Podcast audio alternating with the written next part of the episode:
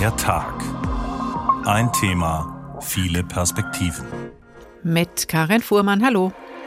Schmutzig, stinkig und schlimm. Es ist das pure Elend, was da auf der Straße stattfindet. Prostitution, Müll, Sperrmüll, ein beißender Uringeruch, Obdachlosen- und Trinkerszene, eine große Baustelle in der B-Ebene des Bahnhofs. Ja, auf der anderen Seite Nobelgastronomie und hochwertig sanierte Altbauwohnungen. Damals wurden die Drogen konsumiert in Kloschüsseln. Jeder kann abstürzen. Und jeder, der abgestürzt ist, kann auch wieder hoch. Also, also den Mut nicht verlieren, das sagt einer, der schon mal ganz unten war und es wieder rauf geschafft hat. Von ihm, Maximilian Pollux, werden wir mehr hören in der nächsten Stunde, denn um Drogen, Gewalt, Rotlichtmilieu geht es bei uns heute. Für all das steht das Frankfurter Bahnhofsviertel, natürlich aber auch für Toleranz, buntes urbanes Leben und kulinarische Vielfalt. Die einen fasziniert das und sie buchen Stadtführungen. Die anderen fühlen sich durch Uringeruch und Junkies in Hauseingängen abgeschreckt und folgern, der Frankfurter Weg, die einst modellhafte Frankfurter Drogenpolitik sei gescheitert. Der neue Frankfurter Drogenreferatsleiter will an ihm festhalten und ihn weiterentwickeln. Müssen Beratung und Hilfe als Säulen der Frankfurter Drogenpolitik prägend bleiben oder hilft nur Abschreckung und mehr Polizeipräsenz? Drogenelend im Bahnhofsviertel ist der Frankfurter Weg eine Sackgasse, haben wir heute getitelt. Dass die Frankfurter Drogenpolitik jetzt aktuell wieder in der Diskussion ist, hängt mit der Situation im Frankfurter Bahnhofsviertel zusammen. Später gehen wir mit einem durch die Drogenszene, der den Ausstieg geschafft hat. Vorhin haben wir ihn schon kurz gehört. Frank Angermund nimmt uns aber zu Beginn der Sendung erst einmal mit dem Reporterblick mit in die Gegend rund um den Frankfurter Bahnhof. Das Frankfurter Bahnhofsviertel, das Tor zur Stadt. In unmittelbarer Nähe zum Hauptbahnhof am sogenannten Kaisersack sitzen Drogenabhängige an einem Bauzaun und zünden ihre Crackpfeifen an. In der Nidderstraße ist der beißende Uringestank kaum zu ertragen. Auf dem Bürgersteig setzen sich Junkies Heroinspritzen, nur rund 50 Meter von einer Hilfseinrichtung entfernt. Touristen, Pendler und Anwohner schauen unterschiedlich auf die Zustände. Schmutzig, stinkig und schlimm. Meine Gefühle, die sind, wenn ich das sehe, sehr erschreckend. Aber trotz alledem finde ich es hier statt. Also es ist, es ist wunderbar. Traurig mit anzuschauen. Es war mal besser, ich glaube, vor der Corona-Zeit. Es hat sich wieder ein bisschen zurückentwickelt und wäre auf jeden Fall an der Zeit, da wieder dran zu arbeiten. So sieht es auch Frankfurts neuer Polizeipräsident Stefan Müller. Er hat sich im Bahnhofsviertel umgesehen und bei seiner Antrittsrede spricht er von einer Multi-Problemlage. Klassisches Milieu, wie ich es noch kenne. Straßenraub, Straßenhandel von Betäubungsmitteln, Prostitution, Müll, Sperrmüll, ein beißender Uringeruch, Obdachlosen- und Trinkerszene, eine große Baustelle in der B-Ebene des Bahnhofs, um nur ein paar Skizzen zu benennen. Der Polizeipräsident sagt, im Bahnhofsviertel würden Menschen Dinge anstellen, die sie woanders nicht machen würden. Er denkt über mehr Polizeipräsenz nach und sucht das Gespräch mit der Stadt. Denn sowohl Stadt als auch Polizei müssten ihre Hausaufgaben machen, sagt Müller. Das in meinen Augen herausragendste Problem ist jedoch die menschenunwürdige Situation und das Elend vieler Menschen in der Niederstraße. Hier besteht akuter Handlungsbedarf. Zwei Dinge haben die Drogenszene und ihre Probleme sichtbarer gemacht. Zum einen die Corona-Pandemie, zum anderen der aktuelle Umbau der B-Ebene im Frankfurter Hauptbahnhof. Es gibt keine Verstecke und Rückzugsräume mehr für die Süchtigen. Die Bauzäune rund um den Bahnhof dienen als Treffpunkt. Frankfurts Ordnungsdezernentin Annette Rinn, FDP, sagt, die Stadt müsse es schaffen, den offenen Drogenkonsum von der Straße in die Hilfseinrichtungen zu verlagern. Es hat ja auch keinen Sinn, da jetzt irgendeine Verdrängung zu starten, weil dann, dann passiert es eben alles in anderen Stadtteilen. Also das bringt dann, da ist auch niemandem gedient. Ein Problem, die professionellen Hilfseinrichtungen sind zwar vorhanden, doch um eine Crackpfeife zu rauchen, braucht ein Abhängiger nur wenige Sekunden. Dafür nutzt er einen Hauseingang, aber keinen Rauchraum. Gesundheitsdezernent Stefan Mayer, Grüne, sagt, er will das Crack-Problem mit Experten erörtern. Es gibt manche Fachleute, die sagen zum Beispiel, dass Cannabis diesen extrem aufgeregten äh, Crack-Usern dann helfen könnte, wieder runterzukommen. Wenn der Bund es uns erlauben würde, würden wir das gern mal ausprobieren. Außerdem holt sich die Stadt Frankfurt Tipps aus Zürich, die ähnliche Probleme in den Griff bekommen hat. Und in der Tat, in Zürich ist es auch der Polizei und auch der Drogenhilfe lieber, wenn äh, der sogenannte Ameisenhandel, der Kleinhandel zwischen Drogenabhängigen in den Einrichtungen stattfindet und dafür wird auf der Straße richtig hart kontrolliert. Bei uns läuft es leider genau andersrum. Die Stadt will in den nächsten Wochen ein Koordinierungsbüro im Bahnhofsviertel eröffnen, eine weitere Einrichtung, um die Multiproblemlage in den Griff zu bekommen. Frank Angermund über die Situation im Frankfurter Bahnhofsviertel und die Erklärungsansätze für die Verschlimmerung dort. Alexander Klein vom VAE, Verein Arbeits- und Erziehungshilfe, befasst mit der Drogenhilfe. Unter anderem hat der Verein das K9 im Frankfurter Bahnhofsviertel. Guten Tag, Herr Klein. Ja, schönen guten Tag. Sie arbeiten seit vielen Jahren in verschiedenen Funktionen im Frankfurter Bahnhofsviertel. Wie beobachten Sie das denn? Hat sich die Situation im Bahnhofsviertel vor allem wegen der Drogenkonsumierenden verschärft? Die Situation im Bahnhofsviertel hat sich verschärft in den letzten Jahren massiv. Das ausschließlich den Drogenkonsumierenden sozusagen anzulasten, ähm, halte ich für nicht richtig beziehungsweise nicht zielführend. Es gab eine, es gibt, es gab eine Situation, dass im Prinzip in diesen sogenannten Wasserstraßen, vor allem in der Mosel und in der Straße, die Konsumierenden harter Drogen beziehungsweise die mit äh, die sogenannte offene Szene sich dort konzentriert hat. Im Prinzip sind die Flächen für diese Personen verengt worden auf diese paar Straßen und durch Corona gab es einen sogenannten Booster. Die Tagesstrukturangebote, die medizinischen Angebote wurden reduziert und die Leute haben im Prinzip keine Möglichkeit mehr gehabt, Angebote, ob jetzt sozialarbeiterischer oder medizinischer Art, in Einrichtungen halt eben zu nutzen, beziehungsweise nur noch reduziert zu nutzen. Und deswegen haben wir heute diese, ja, diese Zustände. Und wie sehr hat sich denn die Gruppe derer verändert, die da Drogen konsumieren? Sind das andere Leute, die da jetzt in den Straßen des Frankfurter Bahnhofsviertels zu sehen sind? Diese Menschen, die wir dort vorfinden, haben sich deutlich verändert. In vor 20 Jahren oder 25 Jahren mit Beginn des Frankfurter Weges oder zu Zeiten der Taunusanlage haben wir es mit äh, klassischen sogenannten Heroinisten zu tun gehabt. Äh, Menschen, die vorwiegend ausschließlich eine Suchtdiagnose hatten. Heute haben wir es mit Menschen zu tun, die außerhalb der Suchtdiagnose noch eine weitere psychiatrische Zusatzdiagnose oder weitere verschiedene Zusatzdiagnosen haben. Wir sprechen da von Komorbiditäten. Vor drei Jahren haben wir das mal gemessen und haben das hier in der Substitutionsambulanz nochmal durchdiagnostiziert und kamen für über 70 Prozent auf Zusatzdiagnosen wie zum Beispiel PTBS, Schizophrenie, ADHS oder eben auch das Borderline-Syndrom. Also insofern halt eben haben wir es hier mit einer völlig veränderten Gruppe an Menschen zu tun, die in einer ja, Multi-Problemlage sich befinden. Die eigentlich noch stärker Hilfe brauchen. Eine andere Gruppe, die dazugekommen sind oder dazugekommen ist, sind die Geflüchteten. Richtig, die haben wir natürlich jetzt auch noch dazu. Wir haben mittlerweile 50 bis 70 Personen, die sich im Bahnhofsviertel aufhalten, wo wir im Prinzip nur mit äh, akuter medizinischer Versorgung eingreifen können, wenn man das überhaupt so nennen will. Das heißt, eine Entgiftung ist möglich, mehr aber nicht. Anschlussversorgung, therapeutische Maßnahmen, Übergangseinrichtungen und so weiter ist für diese Gruppe nicht möglich, weil es dort keinen Leistungs Leistungsbezug gibt. Warum kann man das nicht möglich machen? Da gibt es Möglichkeiten, das ist sehr schwerwiegend, aber eben auch ja, aktuelle Gesetzeslagen sprechen da, dagegen. Das heißt halt eben den Asylbewerbern und Bewerberinnen steht das halt eben einfach gar nicht zu. Hm, das heißt, es sind andere Gruppen als früher. Die ähm, örtlichen Gegebenheiten sind anders als früher. Corona, haben Sie gesagt, hat die Verelendung auch nochmal vorangetrieben. Das heißt, es verändert natürlich die Herausforderungen für die Helfenden. Eine weitere Veränderung ist die Droge Crack, die eben schon im Beitrag angesprochen wurde, die vermehrt konsumiert wird. Wir haben gehört, da wird schnell geraucht. Die Leute trifft man gar nicht in den Hilfeeinrichtungen, weil das einfach mal eben in der Ecke geht. Wie ist das in Ihren Einrichtungen? Kommen Sie da an die Leute ran? Crack ist eine ganz andere Droge als Heroin. Zum einen halt können wir Heroin substituieren. Da gibt es ganz klassisch das Methadon, es gibt Polamidon, es gibt Subutex, da gibt es eben verschiedene Substitutionsmittel, die wir seit Jahrzehnten erfolgreich anwenden. Bei Crack ist das nicht der Fall. Im Prinzip liegen da gar keine oder allenfalls erste Studien vor, wie substituiert werden könnte, eventuell. Aber ein äh, klassisches Substitut wie bei Heroin liegt hier gar nicht vor. Ähm, darüber hinaus ist mittlerweile halt eben der, das Rauchen von Crack in den Hintergrund gedrängt. Zumindest in dieser offenen Szene setzt Crack wird heutzutage injiziert.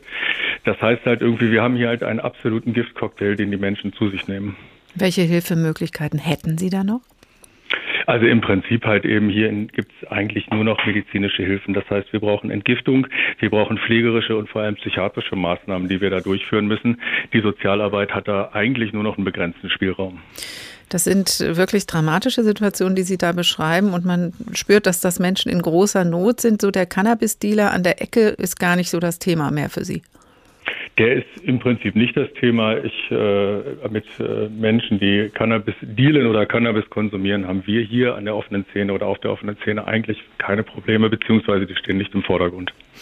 Jetzt haben Sie eben, Herr Klein, geschildert, wie schwer es ist, äh, Crack-Abhängigen zu helfen, wie begrenzt Ihre Möglichkeiten sind, Geflüchteten auf Droge zu helfen und äh, welche besonderen medizinischen, psychiatrischen Herausforderungen jetzt noch dazugekommen sind. Was können Sie denn jetzt überhaupt noch tun? Welche Hilfe können auch Streetworker und Hilfeeinrichtungen wie Sie unter diesen Bedingungen noch leisten?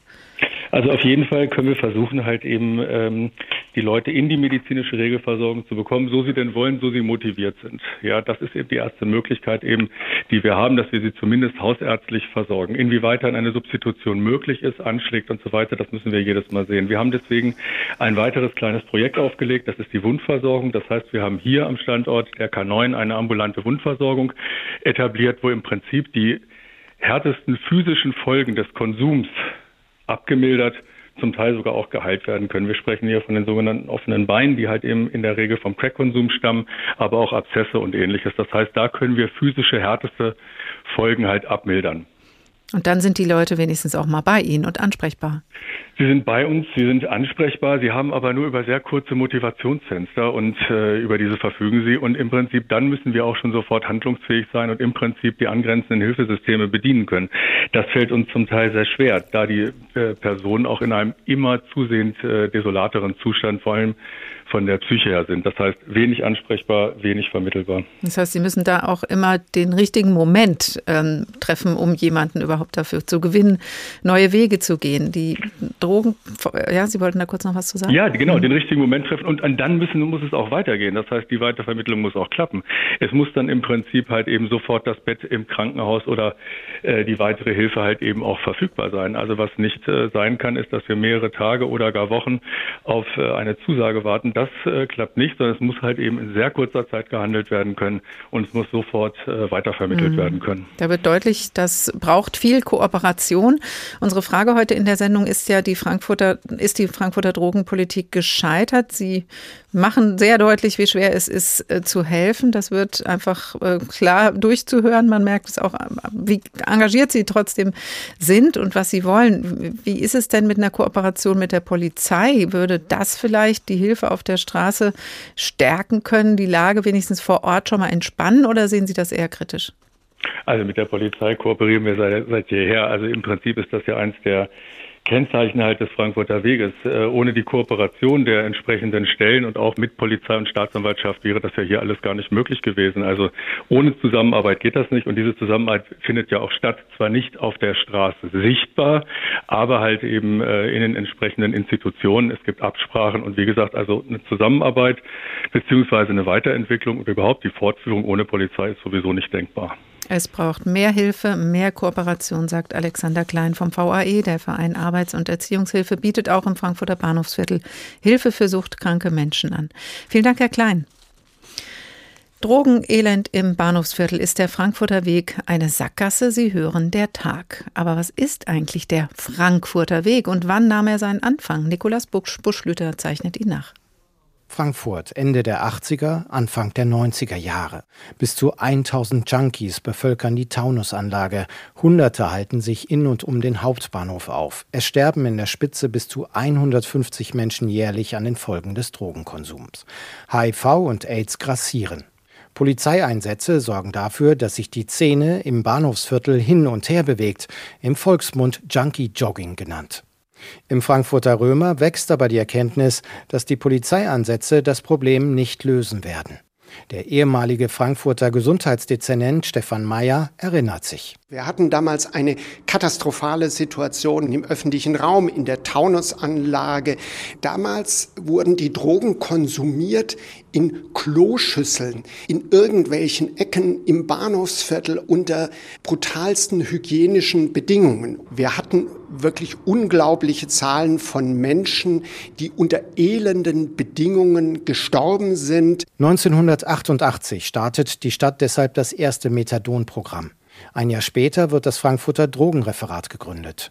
Auch in diesem Jahr nimmt die sogenannte Montagsrunde, eines der wichtigsten Gremien des Frankfurter Weges, ihre Arbeit auf.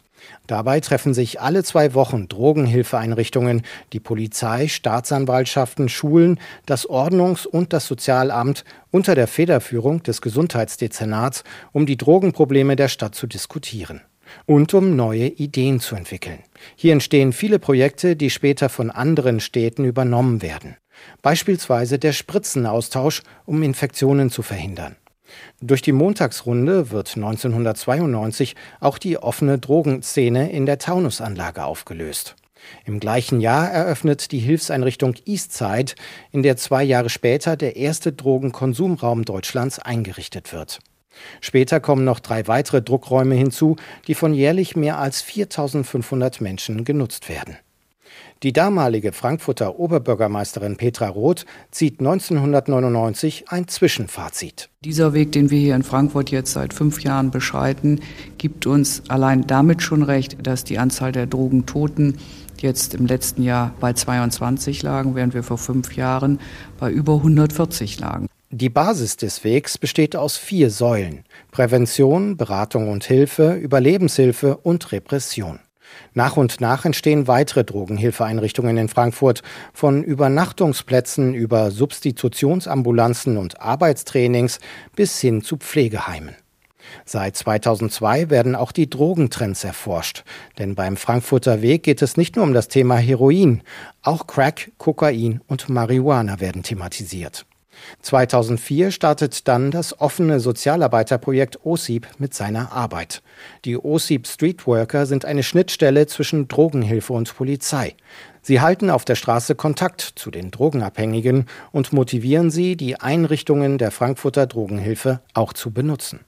Lange Zeit gilt der Frankfurter Weg als Erfolg. 2021 gibt die Stadt die Zahl der Drogentoten mit 40 an. Das sind zwar fast doppelt so viele wie zur Jahrtausendwende, aber noch immer rund 100 Verstorbene weniger als zu den Spitzenzeiten fünf Jahre zuvor. Die Idee des Frankfurter Wegs, das Konzept und die Realität dargestellt von Nikolaus Buschlüter. Auf diesem Stand ist die Frankfurter Drogenpolitik also jetzt. Dr. Arthur Schröers ist der neue Leiter des Frankfurter Drogenreferats. Guten Tag, Herr Schröers. Ja, guten Tag. Prävention, Beratung und Hilfe, Überlebenshilfe und Repression. Das sind die vier Säulen des Frankfurter Wegs, wie wir gerade noch mal gehört haben. Halten Sie als neuer Leiter des Frankfurter Drogenreferats an diesen Säulen fest? Die Säulen sind ja auch äh, in anderen Bereichen der Suchtpolitik äh, maßgeblich. In den letzten Jahrzehnten ist noch die Harm Reduction äh, Säule dazugekommen und die ist natürlich ganz wichtig für die Lösung nicht nur der vergangenen Probleme in der Vergangenheit, sondern auch heute noch aktuell wie je zuvor. Harm Reduction, Schadensbegrenzung, was meint das in dem Zusammenhang? Ja, das bedeutet, dass wir nicht wie in einigen Jahrzehnten vorher nur an Abstinenz als einziger Königsweg äh, aus der Sucht festhalten, sondern wir uns die Probleme genau anschauen und dann feststellen, dass die Menschen viele unterschiedliche Probleme haben im psychischen Bereich, im Wohnungsbereich, in der Versorgung, äh, Hygiene und so weiter und so fort. Und Drogenkrankheit ist ein wichtiger Faktor.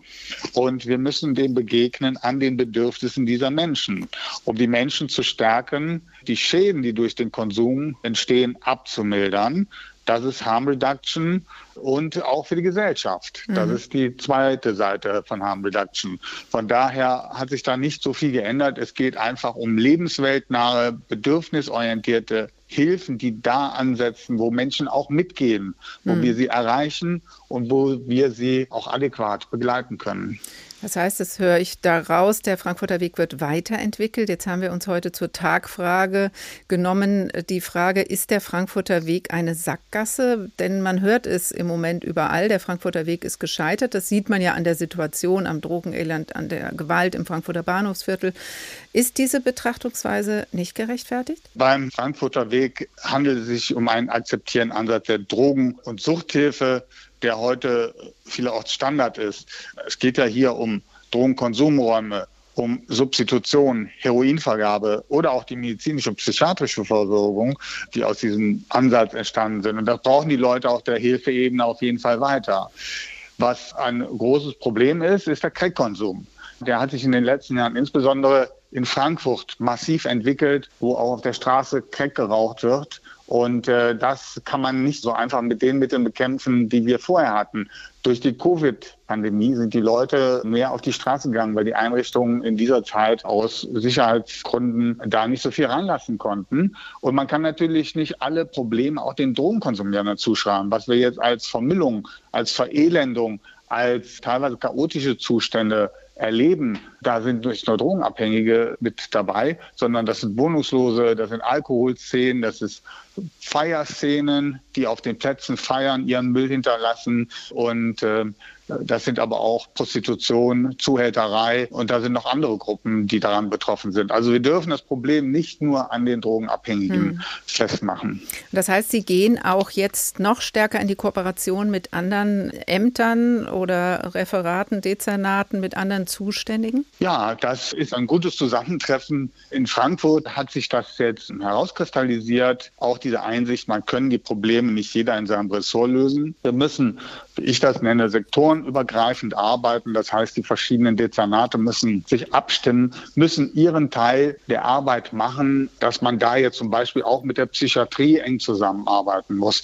dass man mit dem Gesundheitswesen insgesamt, mit der medizinischen Versorgung zusammenarbeiten muss, dass die Träger untereinander gut abgestimmt, äh, gesteuert ihre Angebote aufeinander abstimmen. Das sind alles die Aufgaben, die mit diesem Schritt auf uns zukommen und mhm. die wir gerne angehen wollen.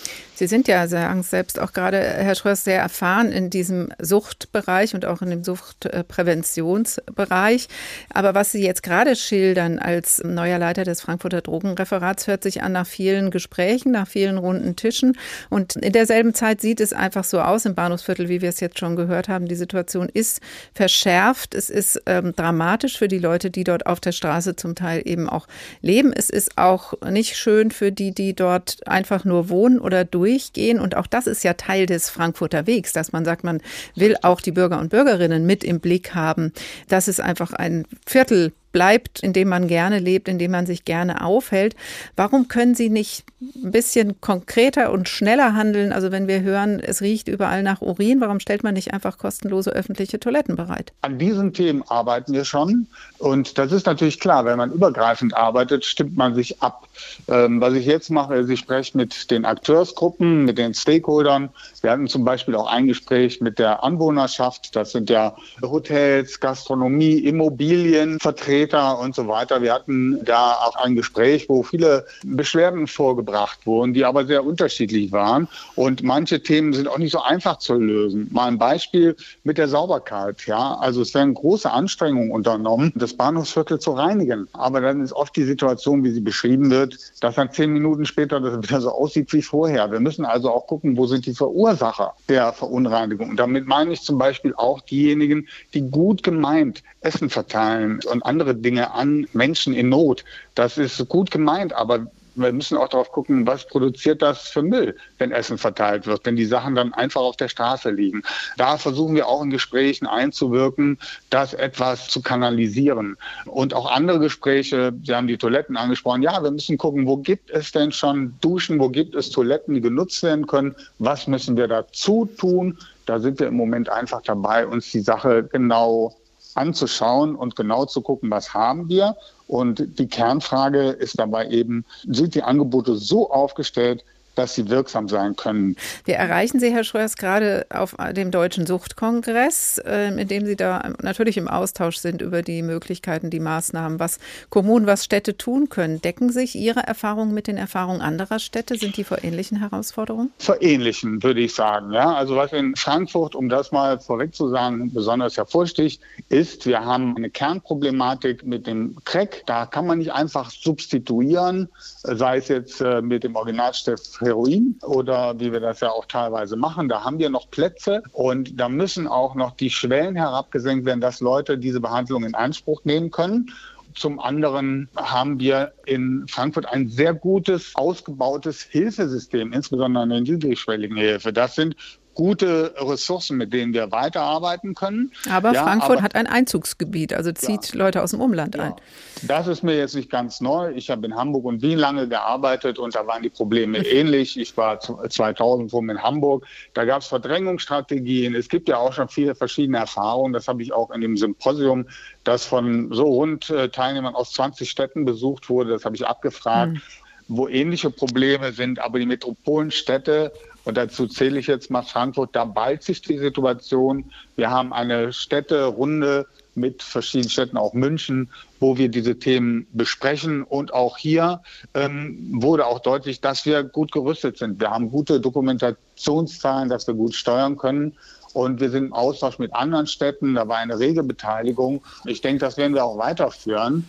Wir haben jetzt eine Craig-Konferenz am 4. Oktober, wo auch mit den Städten Hamburg, Hannover und äh, Bremen über die Kriegthematik gesprochen wird und nach Lösungen gesucht wird, wie wir da schnell hm. äh, und gut helfen können. Dr. Arthur Schröers, neuer Leiter des Frankfurter Drogenreferates, vielen Dank. Drogenelend im Bahnhofsviertel. Ist der Frankfurter Weg eine Sackgasse? Sie hören der Tag.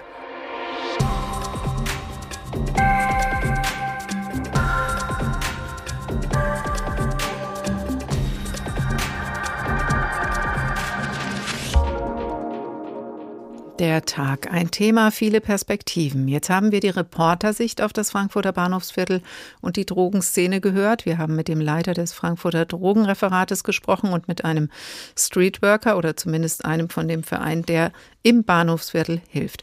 Und mit welchen Augen schaut einer auf die Szene und das Viertel, der früher einmal als Dealer dort unterwegs war.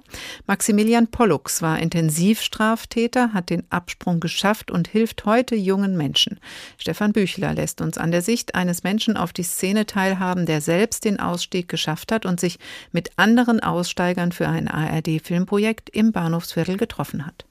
Maximilian trifft Dan mittendrin im Frankfurter Bahnhofsviertel, Moselstraße, Ecke Niederstraße. Max kommt mit breiten Schultern und mit einem breiten Lächeln. Dan lächelt nur vorsichtig und in seinem Blick liegt etwas Trauriges, Besorgtes. Er ist wieder da, wo er abgestürzt ist, nicht nur einmal. Er, der Ex-Junkie. Maximilian spricht ihn an. Schwieriger Platz, ja?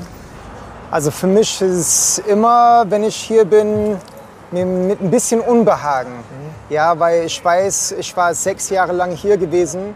Es war sechs Jahre lang mein zweites Zuhause und es kommt immer, Suchtdruck kommt auf.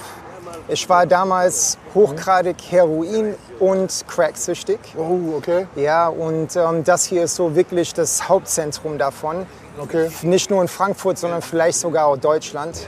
Für äh für was? Für Leute, die konsumieren, die genau. das verkaufen aber auch? Sowohl als auch. Okay. Also es gibt hier gewisse Tageszeiten, wenn man hierher kommt, dann alle zehn Meter wirst du angesprochen mit äh, brauchst du Steine oder brauchst du Age. Ja, Steine du musst sind, nicht immer so. Steine sind Crack. Genau, Steine ist Crack. Ja, du, du musst nicht immer großartig suchen, mhm. sondern du wirst schon automatisch angesprochen. Dan zeigt Max die Plätze, an denen er jahrelang lebte und sein Leben nur noch einen Sinn hatte. Den nächsten Schuss, die nächsten Steine.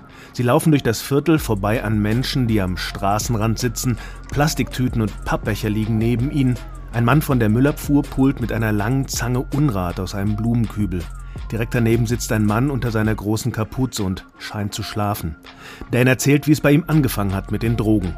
Damals habe ich auch meine so falsche Idole gehabt. Ja, also damals war es so Snoop Doggy Dogg, mhm. Tupac, NWA mhm. und die waren immer mit Kiffen verbunden. Würdest du sagen, Cannabis ist eine Einstiegsdroge?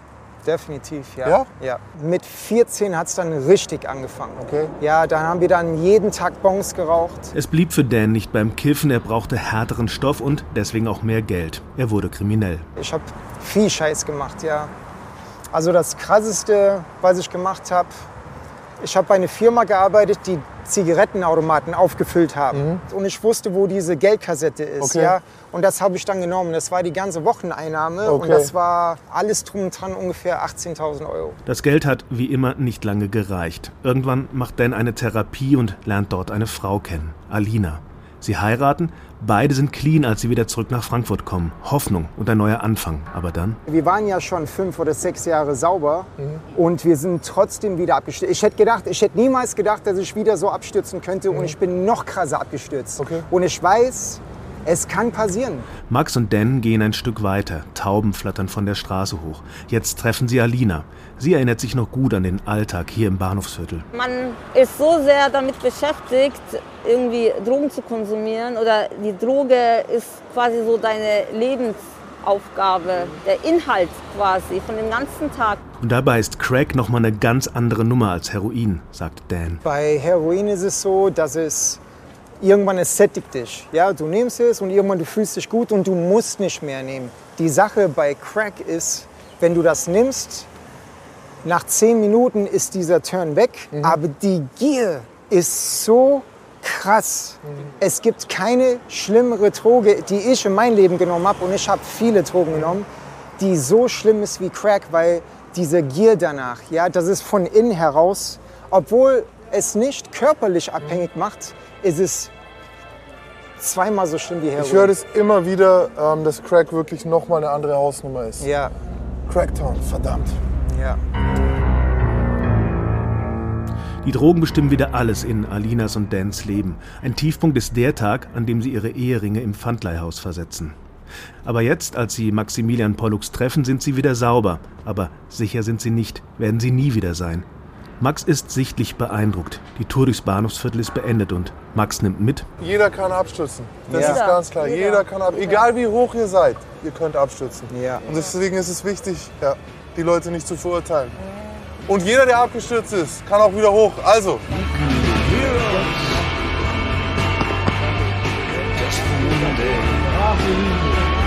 Ja, wir sehen, wir sehen uns. Und nächstes Mal gehen wir einfach am Bein spazieren. Okay, gerne. Macht's gut, ja? Alles klar. Passt auf mich auf. Stefan Bücheler über Maximilian Pollux, früher Intensivstraftäter, heute Jugendcoach. Mehr über Maximilian Pollux erfahren Sie in einem spannenden dreiteiligen ARD-Filmprojekt. Alle drei Teile finden Sie jetzt in der ARD-Mediathek. Sein Name ist auch der Titel der Reihe, Pollux. Stefan Bücheler hat auch ein langes Gespräch mit Maximilian Pollux aufgezeichnet. Das Interview finden Sie in der ARD Audiothek oder Sie hören es in HR Info heute Abend 21.05 Uhr. Pollux hat den Weg rausgefunden und kann mit den Erfahrungen der Vergangenheit jetzt anderen Betroffenen helfen. Wenn wir zum Beispiel im Frankfurter Bahnhofsviertel Drogenabhängige in den Hauseingängen sehen, dann denken wohl viele doch noch, das kann mir nicht passieren. Heino Stöver, Professor für sozialwissenschaftliche Suchtforschung an der Frankfurt University of Applied Science. Guten Tag. Guten Tag, Frau Fuhrmann. Wie leicht, Herr Stöver, passiert denn der Weg rein in die Sucht, in die Drogenabhängigkeit? Naja, generell, wenn wir legale und illegale Drogen zusammen diskutieren, dann ist das Thema Sucht oder Abhängigkeitsverhalten und auch problematischer und riskanter Drogenkonsum ziemlich weit verbreitet in unserer Gesellschaft. Wir leben also in einer sehr drogenaffinen Gesellschaft. Wir gehen davon aus, dass etwa 10 Millionen Menschen entweder phasenweise oder dauerhaft Probleme mit dem Drogenkonsum haben. Das muss nicht immer Abhängigkeit sein, sondern das äh, ist der kleinere Teil dieser 10 Millionen, sondern der größere Teil betreibt einen riskanten Drogenkonsum, äh, trinkt zu viel Alkohol, zu häufig Alkohol, benutzt Spritzdrogen oder äh, andere Substanzen. Also das ist sehr unterschiedlich. Man kommt leichter in eine Abhängigkeit hinein, wenn bestimmte Ressourcen nicht da sind, die uns davor bewahren, zu tief abzurutschen. Die Bildung, die Aufklärung, das Wissen um die Problematik und die Gefahren von Substanzen.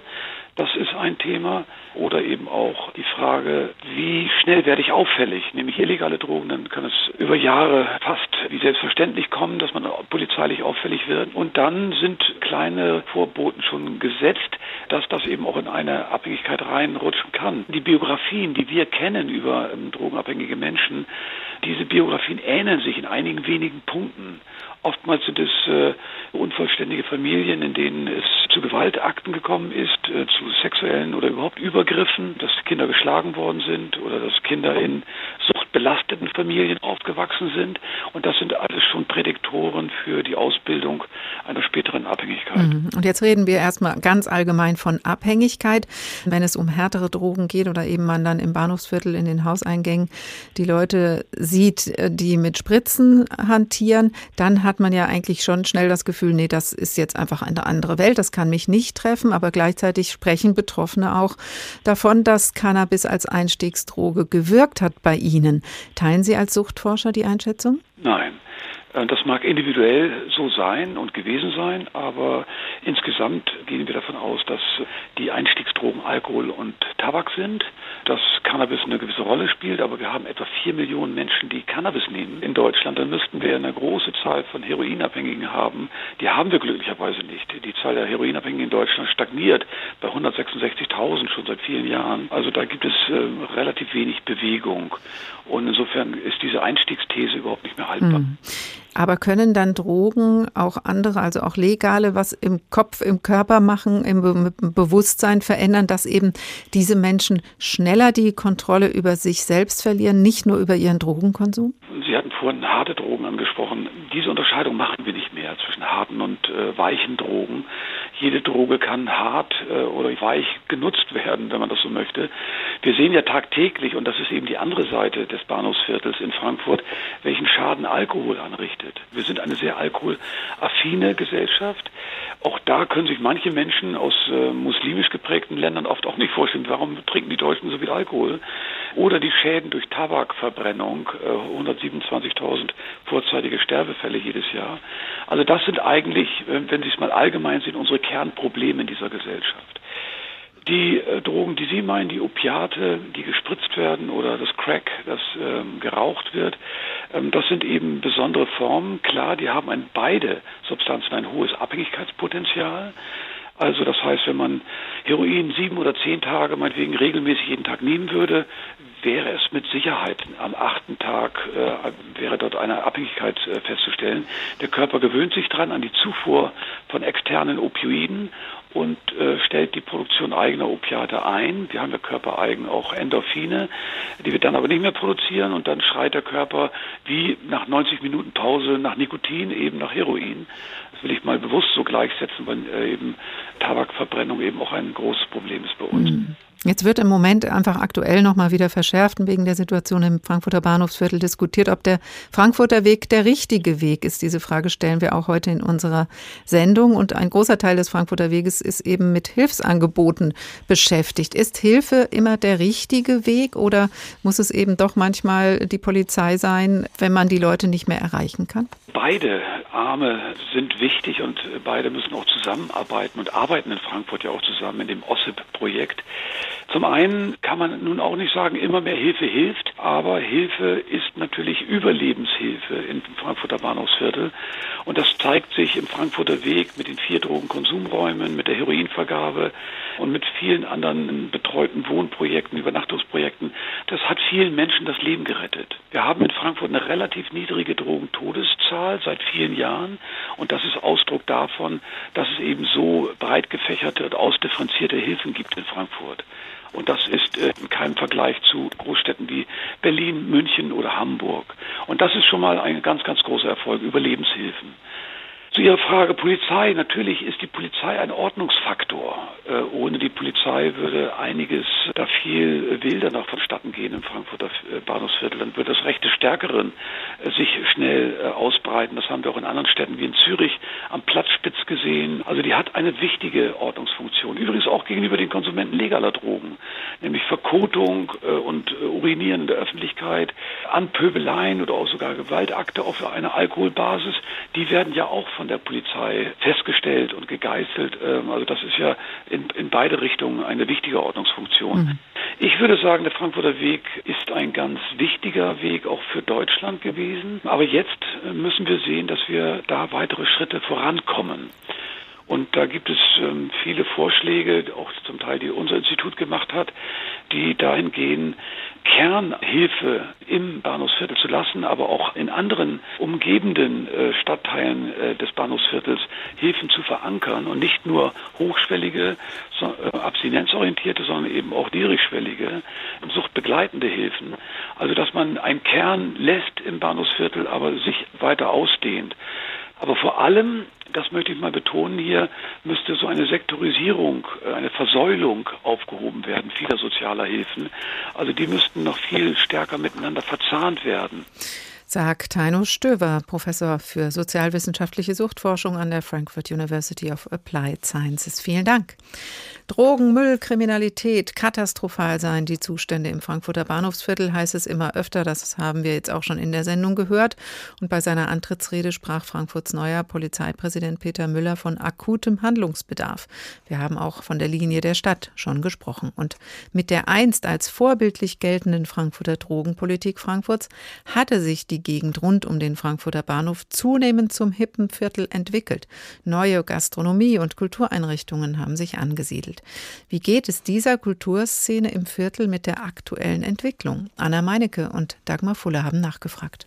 Es ist das pure Elend, was da auf der Straße stattfindet. Wenn ich nachmittags in der Galerie bin und sehe, was da draußen passiert, dann macht es eigentlich kaum noch Freude, dort eine Galerie zu führen. Sagt Daniel Schierke. Seit 2015 verkauft er in seiner Galerie Rundgänger in der Nidderstraße junge Kunst. 150 Meter entfernt von einem Konsumraum. Gerade jetzt im Sommer ist die Drogenszene auf der Straße präsent. Es wird konsumiert, gedealt, auch mal gestritten. Schierke macht das Sorgen. Ich sehe uns auch nicht mehr lange im Bahnhofsviertel. Das ist leider so weil es einfach geschäftsschädigend ist und weil ich von vielen Leuten höre, sie kommen nicht, weil wir im Bahnhofsviertel sind. Und das kann so nicht weitergehen. Naomi Rado organisiert nur ein paar Häuser weiter ebenfalls Ausstellungen. Sie ist Teil eines Kollektivs, das seit Sommer 2019 den nicht kommerziellen Raum Synika in der Nidderstraße betreibt. Natürlich bin ich auch manchmal genervt, wenn ich den Raum aufschließen möchte und es sitzt jemand direkt im Eingang. Aber erfahrungsgemäß kann man den Leuten einfach sagen, könnt ihr euch bitte woanders hinsetzen und dann räumen die auch sozusagen ihr Hab und Gut auf und setzen sich an eine andere Stelle. Anders als Schierke sieht Rado den Standort Nidderstraße bis heute als Chance. Ich glaube tatsächlich, dass es schon viele Personen irritiert, die zum Beispiel Besichtigungstermine für unsere Ausstellung ausmachen, in welchem Zustand sie die räumliche Situation Situation vorfinden, wenn sie bei uns ankommen. Ich glaube, dass darin aber gleichzeitig ein enormes Potenzial zur Sensibilisierung liegt. Naomi Rado will gegenseitige Rücksichtnahme vorleben, anstatt Ängste vor randalierenden Junkies zu schüren. Wer zu Synika kommt, soll sehen, wie ganz unterschiedliche Menschen einen Ort gemeinsam nutzen. Rado wünscht sich mehr Hilfsangebote wie Beratungsstellen oder Schlafplätze, aber auch mehr Solidarität seitens der Stadtgesellschaft. Ein man gewöhnt sich dran lässt sie nicht gelten. Ich finde nicht, dass man sich daran gewöhnen kann, weil man eben permanent wieder sieht, wie diese soziale Schere dort Ausdruck findet zwischen Menschen, die eben am Existenzminimum oder weit darunter sind und ja, auf der anderen Seite Nobelgastronomie und hochwertig sanierte Altbauwohnungen. Rado glaubt, der Hype ums Bahnhofsviertel als Sehneort für Gastro und Kultur hat die Debatte um die Situation auf der Straße zusätzlich verschärft. Es ist ja nicht so, als wären die Drogenkonsumierenden nicht schon immer hier gewesen, indem man aber das Viertel so rasant aufgewertet hat, stößt man damit natürlich auf einen enormen Interessenkonflikt, nämlich derjenigen, die im Bahnhofsviertel ihren Lebensalltag auf der Straße bestreiten und denjenigen, die profitorientiert ihre Unternehmen hier sesshaft machen. Daniel Schierke mit seiner Galerie Rundgänger will nicht weg aus der Nidderstraße. Aber wie er bleiben kann, weiß er auch nicht. Es ist ja auch ein Symptom unserer Gesellschaft, dass es diese Szenen gibt, wo ich manchmal auch mit Leuten ins Gespräch komme und sage, naja gut, ihr könnt es nicht nur ekelhaft finden. Ich kann das aber nur so lange verteidigen oder in eine Diskussion kommen, solange ich auch meine Galerie finanzieren kann. In dem Moment, wo ich das nicht mehr kann, weil die Situation ist, wie sie ist, kann ich zumachen. Ja? Oder das Viertel verlassen. Und bevor ich zumache, verlasse ich es lieber. Anna Meinecke und Dagmar Fulle über die Kulturszene im Frankfurter Bahnhofsviertel, die sich zumindest zum Teil Sorgen macht. Sascha Stefan Rülow ist Gästeführer im Bahnhofsviertel mit einer Führung unterwegs für die Frankfurter Stadtevents. Kriminalität, Drogen, Prostitution steht da drauf. Guten Tag, Herr Rülow. Hallo, Frau Fuhrmann. Sie führen regelmäßig durch das Bahnhofsviertel, auch mit anderen Touren. Was hat Sie denn daran fasziniert, als Sie vor zwölf Jahren damit angefangen haben? Warum haben Sie sich darauf eingelassen? Das ist so eine Sache, wenn man in Frankfurt anfängt zu studieren, man braucht Geld, man schaut, was man machen kann. Ich komme aus den Geisteswissenschaften und so bin ich äh, auf Stadtführung irgendwie gekommen. Am Anfang wollte ich das gar nicht machen und später hat mich eher so diese Diversität und äh, die Vielfalt von Dingen, die man im Bahnhofsviertel halt entdecken kann, als angehender Gästeführer unglaublich fasziniert. Diese faszinierende Vielfalt bringt wahrscheinlich auch die Leute dazu, sich auf die Führung einzulassen. Aber wir haben in der Sendung gehört, das Bahnhofsviertel gibt heute neben der Faszination doch auch häufig ein schlechtes Bild ab. Unser Kollege spricht davon, dass es nach Urin riecht. Äh, Prostitution, Drogen, Gewalt sind Alltag im Bahnhofsviertel. In welche Ecken gehen Sie trotzdem noch gerne? Wo spüren Sie diese Faszination noch? Ich glaube, für teilnehmende Personen, die auf der Führung mitkommen, ähm, ist es immer ja so sehr klischeebehaftet. Man hat schon irgendwas gehört, man kommt vielleicht an den Hauptbahnhof, muss ja dadurch irgendwie. Ich glaube, dass viele Leute auch diese Ambivalenz zwischen vielleicht das gehobene Hipsterviertel, wie man das im Moment halt bezeichnet, unter Besserverdienern äh, hört, oder halt auch quasi ja so dieses anrüchige, vielleicht auch gruselige Nidderstraße, Moselstraße, dass so diese Ambivalenz halt ähm, vielleicht auch den Ausschlag gibt, zu sagen, da, da gehe ich halt mit auf die Führung, weil mhm. es wird gezeigt, es kann interessant sein. Also auch so ein bisschen Elendstourismus klingt dadurch. Aber welche Ecken zeigen Sie Sie denn da, wo Sie sagen, hier kann ich auch noch ein bisschen ja, die Faszination rüberbringen? Ich glaube, das Bahnhofsviertel ist ohne das eine oder das andere nicht vorstellbar, also im Sinne von Führung. Also wenn man jetzt nur sagt, ich habe einen kulturellen oder einen religiösen Teil, oder ich mache jetzt nur irgendwie die Niederstraße, also Drogen, Prostitution, Kriminalität. Ich denke, das ist so eine Verwobenheit zwischen allen Punkten. Ähm, da wäre zum Beispiel die Kaiserstraße, wo man viel über Multikulturalität, Ethnologie äh, erzählen kann. Wir haben natürlich halt auch sowas wie Geschäftsszene, äh, Clubszene, aber natürlich halt auch die Drogendruckräume und ja, das, was sich da äh, in den Bereichen, sagen wir mal, Richtung Kaiserstraße, Mainzer Landstraße verändert. Hm, und die Mischung macht's dann Gibt es denn auch Ecken, wo Sie sagen, hm, da muss ich jetzt mit so einer Besuchergruppe nicht hin? Also ich kläre halt am Anfang die Leute immer auf, was sie ähm, erwartet, weil, wie gesagt, manche kommen halt einfach mit Klischees oder wollen das auch bestätigt haben dass es halt ein Viertel ist, das schmutzig, dreckig, stinkend ist. Ich sage aber, es ist besser, wenn wir halt zusammen durchgehen und Sie dann vor Ort sagen können, haben Sie ein negatives Gefühl, wollen Sie hier bleiben, wollen Sie vielleicht doch lieber weg. Also auch dieses Gespräch darüber einfach anzubieten, wie es einem in dieser Situation an bestimmten Ecken wie der Mosel-Niederstraße halt auch wirklich geht als teilnehmender Beobachter. Mhm. Und was kommt dann so an Rückmeldung? Ich glaube, es kommt immer darauf an, was man für einen Schwerpunkt als ähm, Gästeführerin ja setzt, zu sagen, das möchte ich gerne mitgeben. So, ich versuche halt auf den Führungen häufig auch so diesen sozialkritischen Charakter anzusprechen, zu sagen, hier Leute, die in der Moselstraße leben oder in der Niederstraße halt an den Drogen- und Konsumräumen drücken, das sind ja auch Einwohner vom, vom Bahnhofsviertel. Sehr häufig höre ich dann im Gespräch, das ist auch in der Gruppe oder nachher, dass man sich halt eher unwohl fühlt, aber so dieses Gefühl am Anfang vielleicht nicht so stehen geblieben ist, ich traue mich da nicht durch und das ist so gefährlich gefährlich. Mhm. Also das, das wandelt sich halt im Laufe, glaube ich, von der Führung bei einigen. Jetzt war ja das Bahnhofsviertel ganz früher sehr im Verruf. Dann hat es sich mhm. langsam rausgeputzt, Altbauten wurden saniert, äh, lokale Kulturszene kam, hat sich angesiedelt, auch Firmen. Jetzt geht die Entwicklung im Moment wieder in eine andere Richtung. Wie haben Sie das selbst über die zwölf Jahre wahrgenommen? Also ich sehe es vielleicht so von der Straße aus, wenn ich diesen Schwank kurz machen kann. Manche Leute schauen halt meistens immer nach unten, man schaut nicht nach oben, weil es gibt so Ecken, es ist gefährlich, wenn man das erste Mal vielleicht dann halt durchgeht vom Gefühl her. Das heißt eigentlich, man kommt sehr schnell mit Menschen auf der Straße in Kontakt, sei es jetzt Händler, sei es Leute, die ähm, ja durchlaufen oder halt Touristen sind. Man bekommt natürlich auch mit der Straßenszene, also Drogen oder ja, Leuten, die in der Prostitution arbeiten, in Kontakt. Wenn man täglich da durchläuft, hat man auch irgendwann Bekanntschaften. Ich will nicht sagen Freundschaften, aber man merkt halt gerade in so schlimmen Jahren wie die Corona-Jahre, dass viele halt nicht mehr da sind, weggestorben sind, vielleicht irgendwie an einen anderen Standort gegangen sind.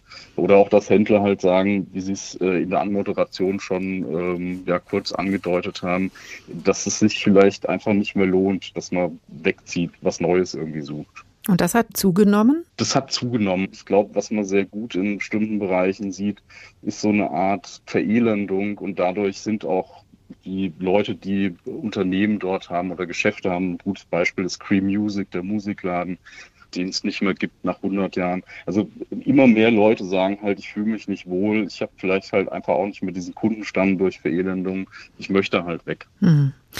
Jetzt geht es ja in der Führung um Kriminalität, Drogen und Prostitution. Das heißt, Sie sagen jetzt nicht, ich zeige mal irgendwie ein paar schöne Altbauten.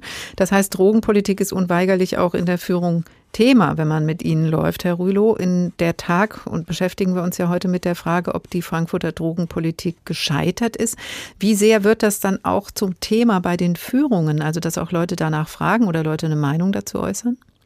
Also das fängt bei Kleinigkeiten eigentlich schon an, dass einem auffällt, sagen wir mal, wie viele neue Geschäfte in den letzten Jahren zum Thema Burger, Gastronomie irgendwie aufgemacht haben oder dass viele Kunstgalerien in den letzten zehn Jahren ins Bahnhofsviertel äh, gegangen sind, die jetzt halt mittlerweile schließen. Also das ist schon äh, ein Thema, was sehr schnell offensichtlich wird, wenn man bestimmte Straßenzüge runterläuft und man, sagen wir mal, von der Kaiserstraße dann halt abbiegt äh, in das Milieu. Da, da merkt man das halt besonders auch den Leerstand, der sich da die letzten Jahre halt etabliert hat. Hm, und beschäftigt das die Leute dann auch, dass sie sagen, man müsste doch hier mal was anderes machen?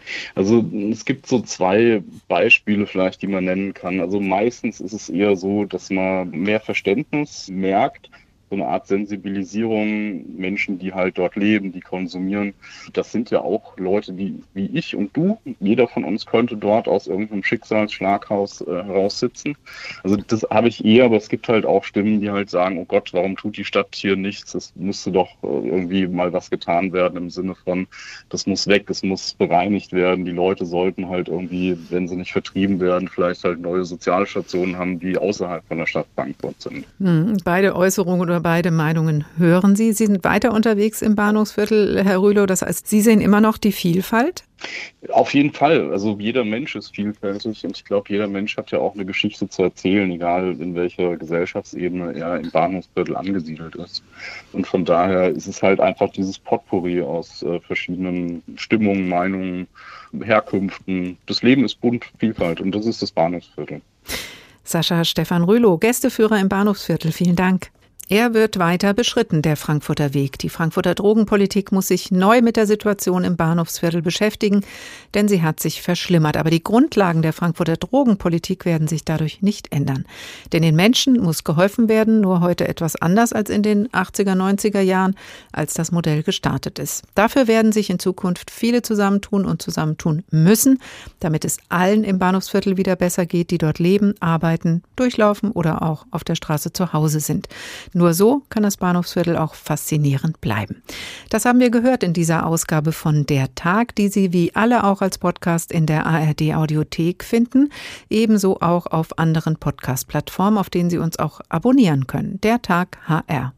Und wenn Sie vorab über unsere Themen Bescheid wissen wollen, geht das über den Newsletter. Abonnieren können Sie den über hrinforadio.de oder hr2.de. Dort können Sie auch Ihre Meinung oder Ihre Anregungen zur Sendung loswerden über das Kontaktformular. Das Tagteam dieser Woche verabschiedet sich. Oliver Glab, Ulrich Sonnenschein. Ich heiße Karin Fuhrmann und wünsche Ihnen noch einen schönen Tag.